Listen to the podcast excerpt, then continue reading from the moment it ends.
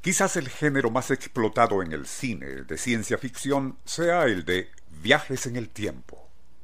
Sería casi imposible enumerar en este breve espacio la cantidad de películas que se han ocupado del tema, tanto para la pantalla grande como para televisión. Hace poco, por cierto, tuvimos oportunidad de ver una noticia en video por cable y en la cual el connotado físico británico Stephen Hawking totalmente paralizado debido a una grave enfermedad degenerativa, flotaba ingrávido dentro de un avión Boeing especialmente acondicionado para maniobrar en tal forma que momentáneamente suspende la atracción gravitatoria de nuestro planeta. Ello en cierta forma nos recordó que a finales de 1983 y durante una entrevista en relación a la posibilidad de viajar en el tiempo, Hawkins comentó muy de pasada que eso solamente era posible en el cine y que para él una de las películas mejor logradas sobre ese tema había sido la filmada en 1980 bajo el título El conteo final y cuya trama, muy condensada, comentaremos seguidamente.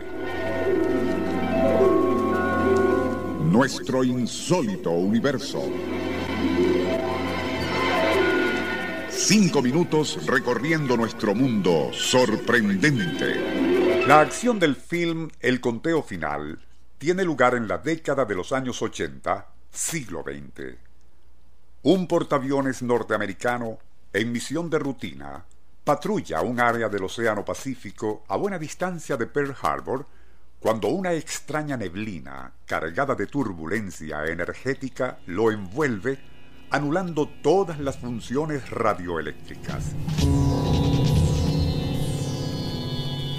Cuando cesa el fenómeno, poco después, todos en el portaaviones, incluyendo un periodista invitado, gradualmente se van dando cuenta de que, en forma inexplicable, han sido transportados o retrocedidos en el tiempo hacia el 7 de diciembre de 1941 fecha del ataque nipón a la base naval de Pearl Harbor. Enfrentado con tan insólita situación, el comandante de la nave, Kirk Douglas, se ve ante la clásica paradoja de todas las historias acerca de viajes en el tiempo. Si decide intervenir para evitar lo que ya sabe por libros de historia que va a ocurrir el ataque japonés a Pearl Harbor, irremisiblemente se verá alterada la continuidad espacio-tiempo, provocando así una dislocación de su flujo cronológico.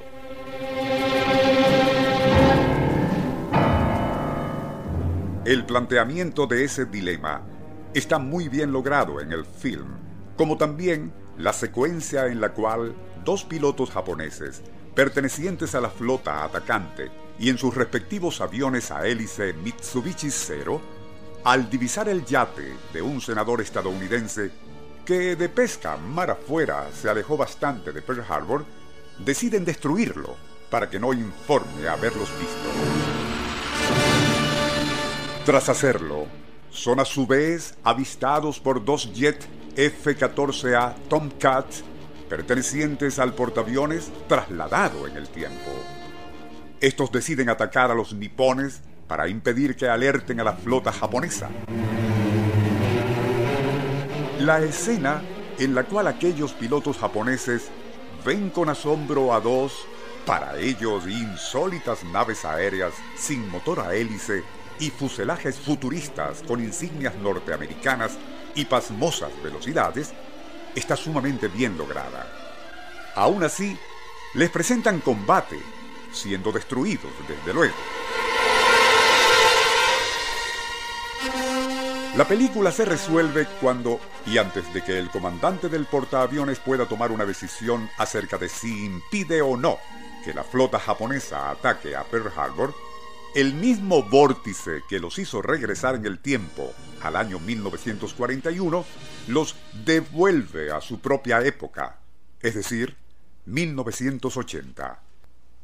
Todo lo anterior es ciencia ficción, desde luego pero tratado de manera tan seria e inteligente, sin los excesos aparatosos y ultraviolentos del Hollywood actual, que desde entonces ha transformado a esa película, El conteo final, en un clásico del género, justamente celebrado por la crítica de ahora y los fans de viajes en el tiempo para el cine.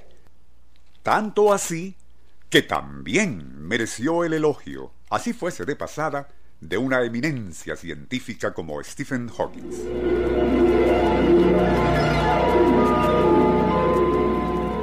Nuestro insólito universo. Email insólitouniverso.hotmail.com Autor y productor Rafael Silva. Apoyo técnico José Soruco y Francisco Enrique Mijares. Les narró Porfirio Torres.